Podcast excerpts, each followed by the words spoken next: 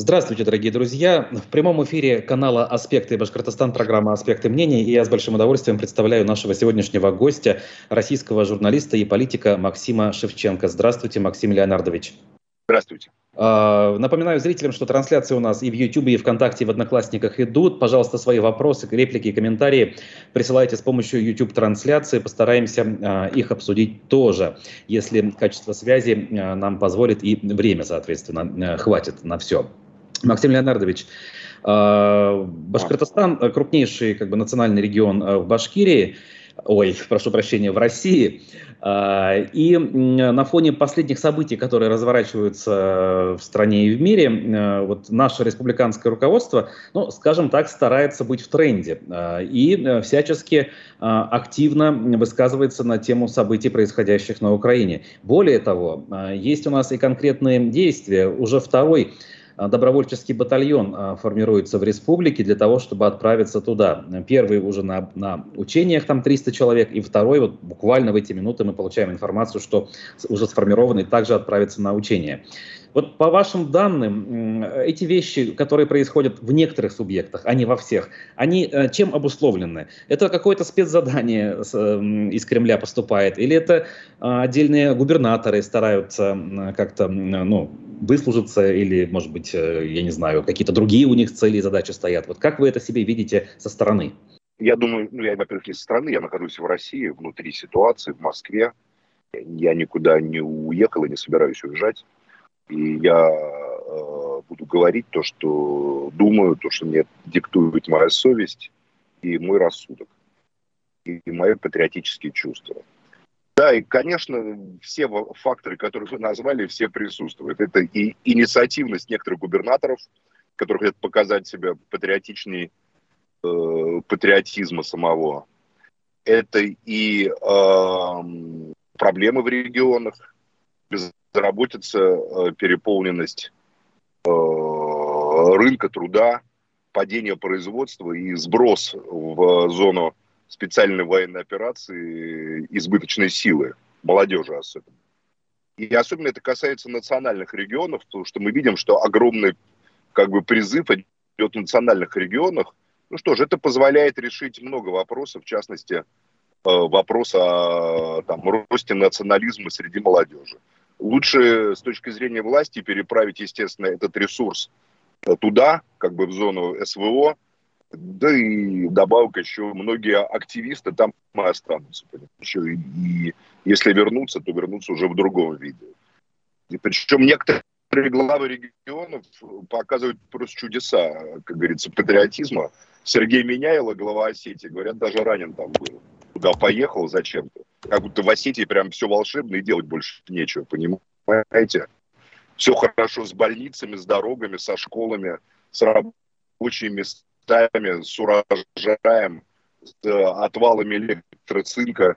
Э, напереться, тем более, что моряк, контр-адмирал, там командовал крейсером «Москва», утонувшим когда-то, и даже стрелял по Грузии двумя ракетами. Слава богу, никого не убили эти две ракеты, правда, в Грузии. Вот. А, и, очевидно, ваш господин Хабиров тоже, э, как иначе, как не показать, что ты самый-самый раз самый, понимаешь?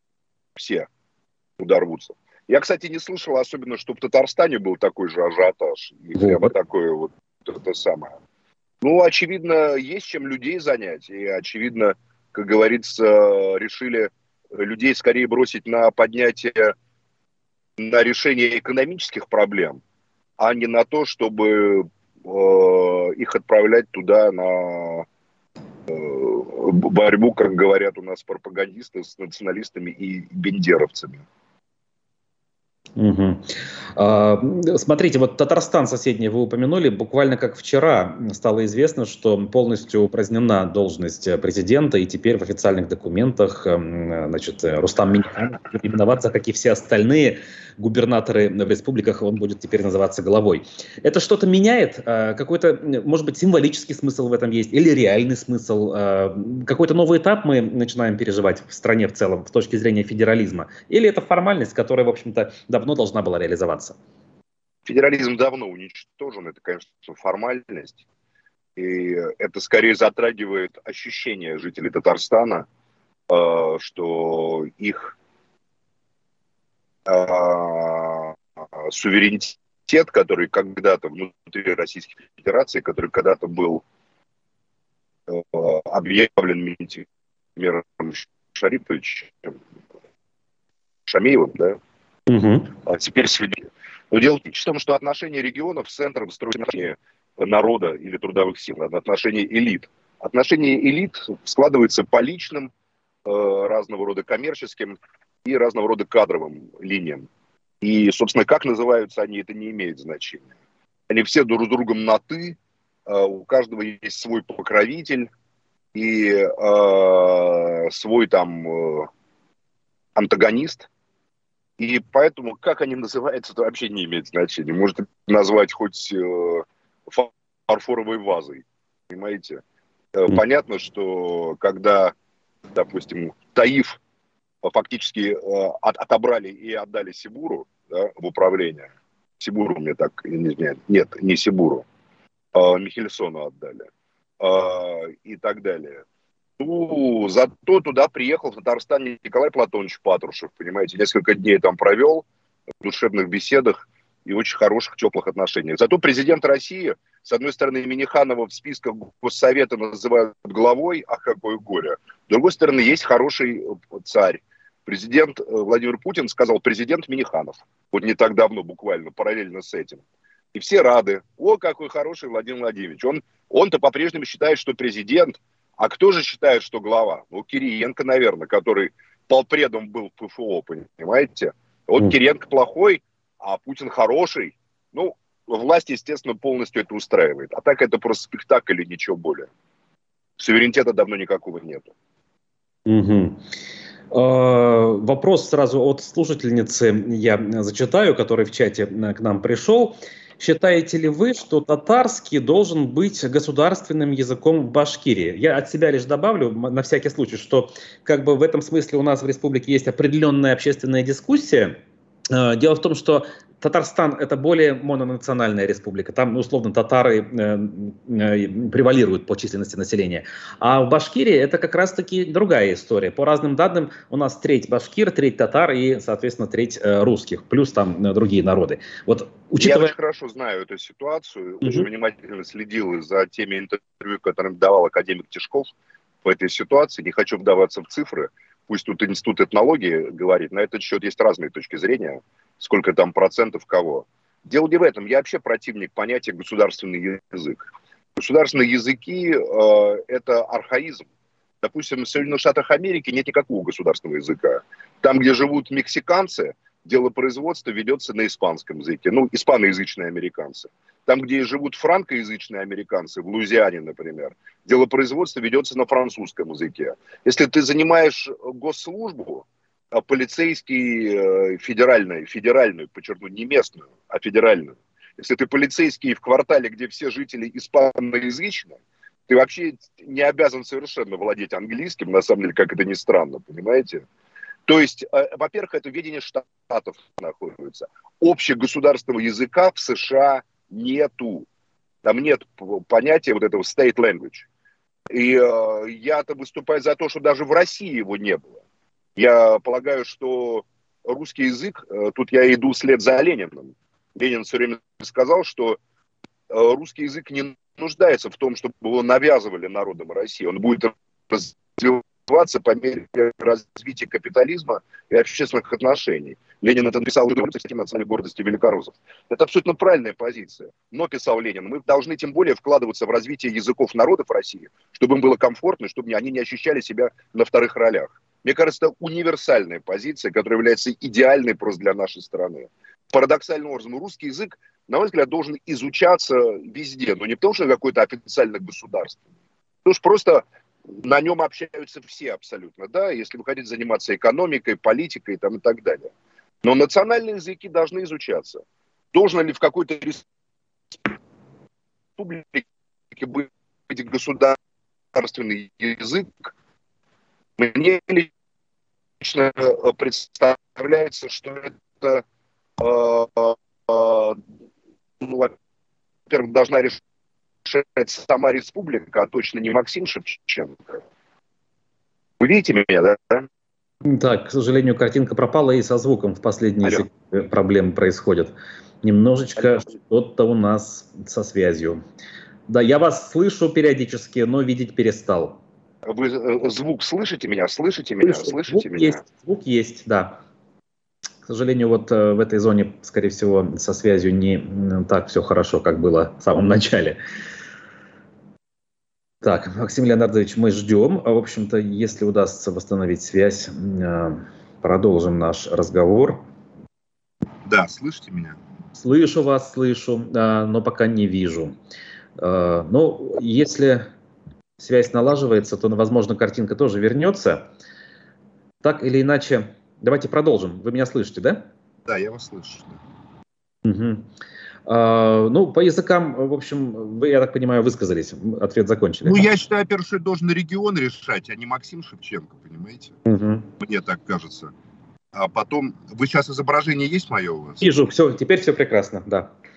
А, во-вторых, я противник государственных языков, но я сторонник региональных языков. Угу. Я считаю, что каждый народ в России должен чувствовать себя комфортно. Если в каком-то регионе проживает большая группа людей, которые являются коренными жителями этого региона, а естественно в, в Татарстане, в Башкортостане татары являются коренными жителями Татарстана тоже, то мне кажется, логично было бы, чтобы э, языковая политика региона данного учитывала мнение такого большого количества людей, чтобы им было комфортно. То есть главный принцип, чтобы люди ощущали себя не э, как бы нежеланными какими-то родственниками, понимаете, которые здесь присутствуют, а чтобы они чувствовали себя как дома, комфортно. Татары могли учить детей на татарском языке, разговаривать. Дело же не в том, что они, может, им и не придется разговаривать официально на татарском, понимаете?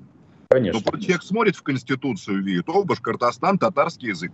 Приятно. Рахмат скажет, дорогие башкиры, что вы так вежливо к нам относитесь. Глядишь, в Татарстане, где, может, там есть какой-нибудь район, где башкиры компактно проживают, я не знаю просто таких деталей, вдруг скажут, ну, а давайте мы в ответ тоже башкирский язык вот сделаем, там внесем, понимаете?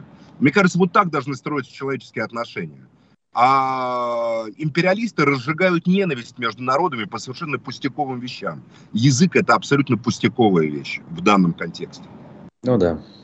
Ну, соответственно, опять хотелось бы вернуться к самой серьезной наболевшей теме. Э, вот, знаете, в этой связи э, хотел бы вспомнить э, нашего известного земляка, политического деятеля Айрата Дельмухаметова, который уже больше двух лет находится в заключении и был приговорен к девяти годам строгого режима за экстремизм, за призывы к террористической деятельности, за призывы к нарушению территориальной целостности России. По крайней мере, так звучат приговоры, которые были ему вынесены.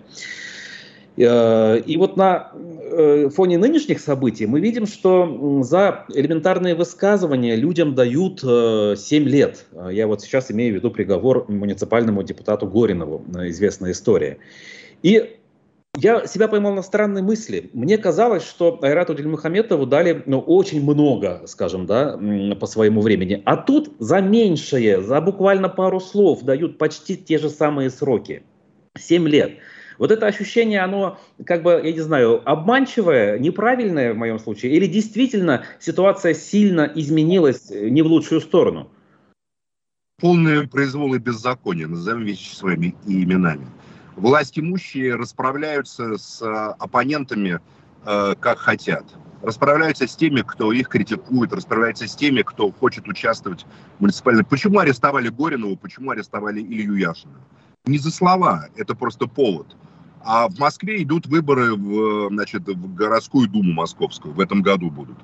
Мы помним, что было в 2017 году. Чтобы популярные среди москвичей люди, которые активно работают среди москвичей, и Горинов, и Яшин, не выставили свои кандидатуры и не победили ставленников власти, их закрывают с помощью значит, репрессий и судебных преследований. Вы слышите меня? Да, все прекрасно. Угу. Вот. А с Айратом, которого я считаю политзаключенным, абсолютно такая же ситуация. Общественный деятель, который по, популярен среди башкирской молодежи, я это прекрасно знаю. Конечно, никаких призывов, ничего он там не хотел, никаких, э, ничего расчленить, это даже очевидно. Ну, просто убрали и все, воспользовались тем, что суды подконтрольны власти. Судьи, большинство судей судят не по закону, не разбирая аргументы сторон, а по политической целесообразности, политической необходимости. Так шаг, за шагом система скатилась к абсолютному отсутствию нормального судопроизводства. Может быть, в арбитраже где-то еще что-то остается или в гражданских там делах согласно разводу, там, где нет какой-то крупной заинтересованности. Хотя если разводится большой начальник со своей несчастной женой, понимаете, или жена это дочь большого начальника, а тот, с кем она раз, разводится, как говорится, небольшой начальник, а просто зять начальника, то там тоже могут, как говорится, принять решение соответствующим образом, чтобы говорить большому начальнику. Вот и все. Расправа. Расправа в чистом виде. Московские приговоры, арест Яшина и приговор Горянову, это чтобы исключить их э, регистрацию и победу на выборах в Мосгордуму. Все хотят держать под контролем. Боятся даже одного-двух человек. Потому что, не потому что боятся, что они говорят, а потому что все продано. Все места проданы. Деньги уже за все заплачены. Вот в чем проблема-то. Даже это не страх перед оппозицией. Ну, кому опасен Илья Яшин, по большому счету, понимаете? В огромной Москве, где у Собянина там триллионы на кармане, триллионы. Где асфальт перекладывается по 40 раз там, понимаете, один и тот же асфальт. Ну, все, как, все схвачено. МВД, Следственный комитет, прокуратура, все. Нет, ну, потому что уже обещано это место кому-то. Своему какому-то человечку, своему молчалину. Поэтому нудный этот Чацкий, который кричит, размахивает руками и мешает, как говорится, этому тотальному фамусовскому обществу, должен быть репрессирован, а не просто изгнан. А просто фамус, к фамусовскому обществу таких господ и хозяев добавился еще инструмент судебного абсолютной расправы и судебного произвола. Каждого человека в России сегодня можно уничтожить вообще ни за что. Ничего даже доказывать не надо, понимаете? Просто каждого, на кого перст какого-то начальника укажет, можно уничтожить. Это напоминает мне историю с Мандельштамом. А Сталин, как известно, благоволил Мандельштаму. Когда было стихотворение «Мы живем под собой, чуя страны», а, то Мандельштама арестовали. Это был 35-й год, 34-й. И Бухарин тогда еще, который не был таким страшным, значит, бухаринским наймитом, гестаповским агентом, написал Сталину записку – что, значит, там Коба арестовали Мандельштама. Сталин великолепно разбирался в поэзии, великолепно разбирался. Он знал и грузинскую поэзию, Галактион Табидзе, Тициан Табидзе, знал и Мандельштама, естественно. И он написал, известна его резолюция, кто посмел арестовать Мандельштама. Какое безобразие. Мандельштама сразу отпустили. И потом его долго не трогали, несмотря на все его чудачества, потому что знали, что он находится под личным, как говорится, вниманием Сталина. Но когда внимание Сталина отвлеклось на процессы 1937 э, года, там расправу с троцкистами, с военными, да, то, значит, э, глава Московского союза писателей, Ставский, который дружил с Ежовым, написал Ежову донос на Мандельштама. Мандельштам рассказывает антисоветские анекдоты. И, и известно, что эта папка с делом Мандельштама лежала в ящике Ежова несколько месяцев. Ежов боялся пустить в ход. И только в июне 1937-го Мандельштаму, э, там его арестовали в самый разгар, когда было ясно, что никто не будет жаловаться Сталину, больше уже никто записок ему не напишет. Я уверен, что если, если бы Сталин узнал, что Мандельштам арестован, может быть, его бы и не арестовали бы, отпустили бы, понимаете? Но это все решают вот эти Ставские и Ежовы на уровень ниже. Мандельштаму дали по минимуму 5 лет. Вот моему дядьке дядьке моей мамы, значит, брату моей бабушки тоже дали 5 лет по той же самой статье. Он был чемпионом СССР по плаванию и попал на Колыму по значит, этому делу братьев Старостиных. Когда они возвращались с рабочей Олимпиады в Амстердаме, анекдоты там рассказывали в поезде, кто-то стуканул. Пять лет Колыма, хотя он был сыном старого большевика и все такое прочее. Но это самая легкая была из всех политических статей. То есть он в 1941 году его амнистировали, он поехал сразу на фронт, и даже никакого поражения в правах не было. Осип Эмильевич просто был очень тяжело болен, у него было очень больное сердце, аневризма сердца. Он не приспособлен был к насилию, террору, и он умер в лагере, как известно, ну, совершенно трагически умер там, во Владивостоке. А, вот и все. И сейчас то же самое. Понимаете, да. они на местах в регионах абсолютные власть этих новых Ежовых и новых Ставских. Что хотят, то и делают. Уничтожают под себя, подбирая регионы, вроде как они их спросят, а что вы делаете? Мы боремся с теми, кто клевещет на СВО. А на самом деле они для себя в своем регионе, в Башкортостане, в Москве, просто решают свои вопросы, коммерческие, комфортные вопросы. Это, может, даже не уровень главы региона. В Башкортостане, правда, я думаю, что это уровень Хабирова. Это Хабирова инициатива была по, по Айрату Дельмухамеду.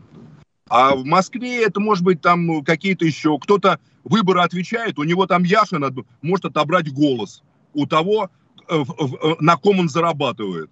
Он звонит там знакомому, все, Яшин арестован, обыск, дискредитирует армию. Вот и все. Любой человек, любой. Закона нету, адвокатуру они хотят вообще упразднить, подчинив ее Минюсту. Любой полный произвол господ под предлогом патриотизма. Угу. Вопрос от э, слушательницы Риты. А, многие патриоты уехали, а если иноагентам объявят, вас, видимо, она имеет в виду, а, или арестуют даже, как Яшина, это будет поводом временно покинуть Россию? Ну, если арестуют... Если меня арестуют как Яшина, то я покину только под конвоем, понимаете, да. тогда. Ну, вопрос вот, вы Поэтому, слушайте, я не нарушаю закона, я не дискредитирую российскую армию, я... Э, не хочу сейчас вдаваться в детали. Я в целом против войны и считаю, что политические вопросы должны решаться не военным путем.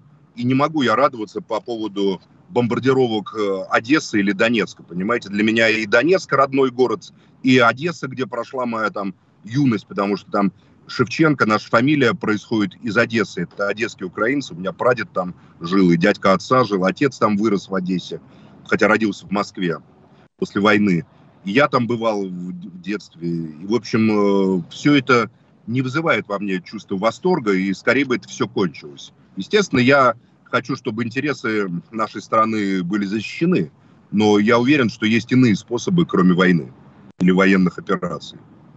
Угу. Поэтому я не думаю, что я, естественно, буду защищаться в судах. И на агента меня объявить невозможно, я не получаю ни копейки из-за границы, понимаете. Хотя мы ну, тоже не знаем критерия. Вот, нужно, чтобы признать иноагентами. Как бы. Да, нас... Калой Ахильгов, Калой Ахильгов, прекрасный адвокат, говорит, что до сих пор непонятны критерии признания и, и, и иноагентами. Слушайте, ну когда, давайте по факту реагировать будем реагировать по факту. Понятно. А, возвращаясь к теме национальных республик, вот э, вопрос от Розы, прям сегодня их много. Не кажется ли вам, что нельзя заигрывать с националистами, ведь коричневую чуму трудно контролировать? Заигрывать ни с кем нельзя. Надо со всеми иметь ровные, вменяемые, внимательные отношения. Заигрывать можно только с хорошенькими женщинами, мужчинами. А хорошеньким женщинам можно заигрывать с мужественными мужчинами. Это, как говорится, естественная человеческая природа. А заигрывать с политикой я никому не рекомендую. Политика дело очень серьезное, ответственное, и лучше прекрасно понимать, с чем ты имеешь дело. А, национализм, если это национализм, политический национализм, который ставит э, политическое э, самосознание в основу национального фактора, на мой взгляд, он является, это ошибочное мировоззрение, поскольку он снимает вопросы классовых противоречий, вопросы собственности. Под прикрытием национализма правящие элиты осуществляют самую беспощадную эксплуатацию подчиненных народов. А когда их спрашивают, а почему ты владеешь 95% всех богатств, а 95, хотя ты один, а 95% населения владеет одним процентом.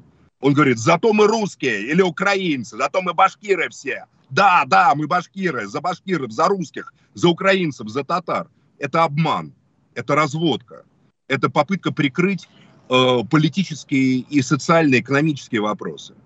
Но при этом, при всем, национальное самосознание является, безусловно, важнейшим фактором политического самосознания. Особенно для народов э, меньших по численности, чем народ, доминирующий в государстве. Я не люблю слово «малых народов», нет никаких малых народов, оно оскорбительное.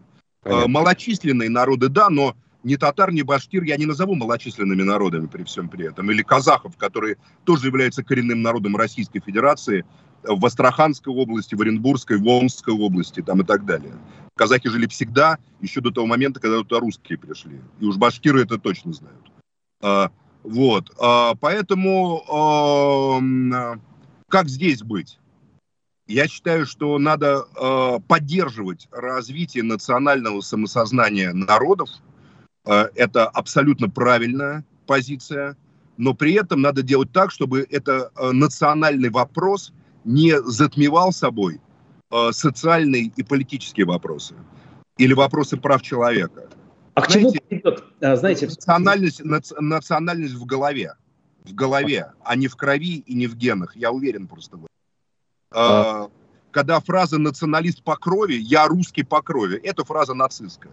По крови мы наследуем нашим мамам, папам, дедушкам, бабушкам и так далее.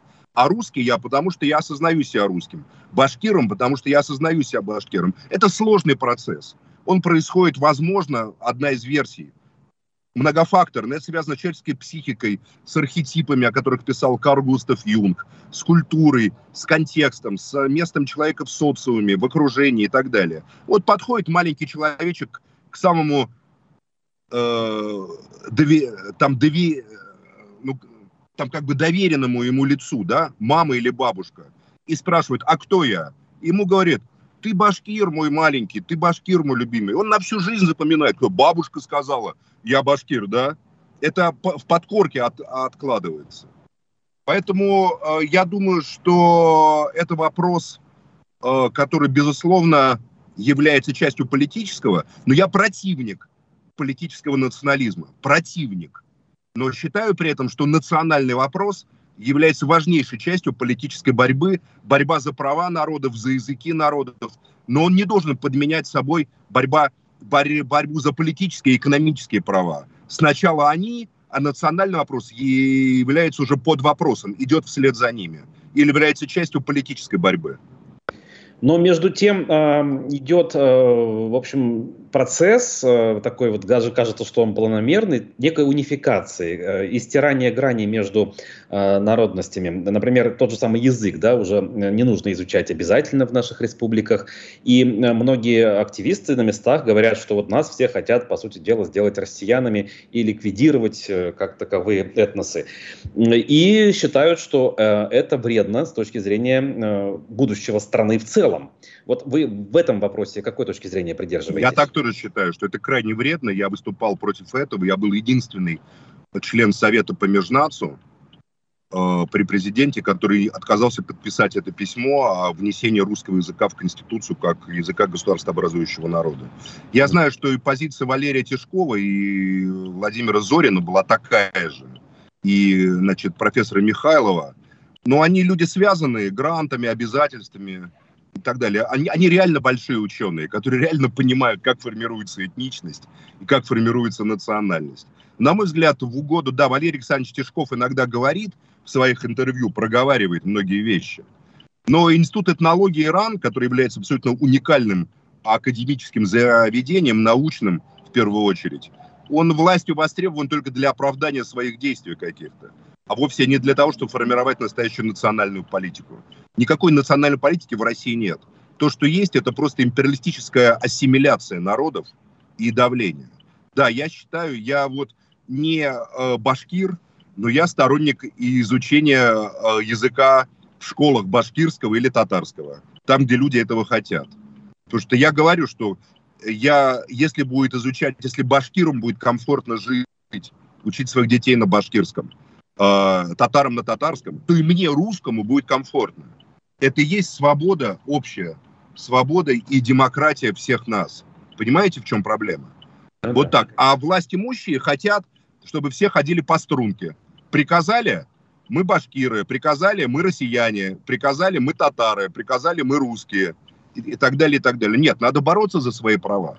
Национальность является частью и фактором э, политических свобод.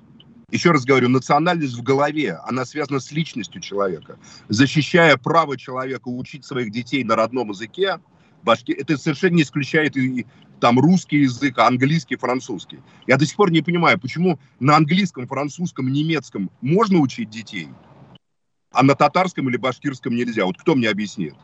Я сам закончил немецкую спецшколу ich kann Deutsch sprechen sehr gut und ich kann in Deutschland leben. Я могу свободно говорить по-немецки, жить в Германии, но я при этом нигде не могу изучить татарский язык в России, в Москве.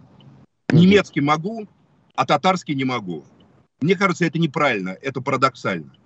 А, парадоксально оскорбительно для людей. советская власть давала возможность всем учить родные языки. И не говорю, что она при этом была хорошая. У нее много было и минусов. Но национальная политика, которая опиралась на те вот мысли Ленина, которые я процитировал, была правильной. Сейчас, извините, сейчас я... Да, я еду, Акя, скоро буду. Сейчас. Ну, у меня Есть... осталось э, немножечко. Да. А, знаете, вопрос от нашего еще одного зрителя, а, активного нашего жителя Альберта Рахматуллина. А, как вступить в партию РПСС? И самое главное, будут ли, будет ли партия участвовать в выборах в Госсобрание в Башкирии в следующем году? У нас действительно выборы в местный парламент на следующий год. Я думаю, что это невозможно. Я лично прекращаю политическую деятельность в России официально. Я не вижу там ни малейшего смысла по результатам выборов 2021 года цифры, которые нам нарисовали, не имели ничего общего с реальными цифрами голосования. Ни за меня по Москве, ни за партию в целом по стране. Поэтому я не вижу никакого смысла в, в том, что называется публичная открытая политика. Это просто участвовать в спектакле, в котором я не собираюсь участвовать. Поэтому а... я, безусловно, буду поддерживать всех людей, которые являются сторонниками свободы и справедливости, но я боюсь, что э, бесправие и беззаконие, которые сегодня стали нормой жизни для России, она как бы не позволяет нам принять на конкурентном, э, в конкурентной форме у, у, участие в том, что называется выборы. Значит ли это, что активисты, которые не занимаются политикой, а стремятся следить за выборами, ходят наблюдателями, становятся членами избирательных комиссий, вот как я, должны уже как бы бросить эту затею, поскольку это все бесполезно? Я просто не считаю, что выборы в России имеют хоть какое-то значение, хоть какую-то реальность. То есть все, заниматься... результаты, все результаты расписываются в кабинетах высоких, они решаются не у избирательных урн, мы прекрасно понимаем.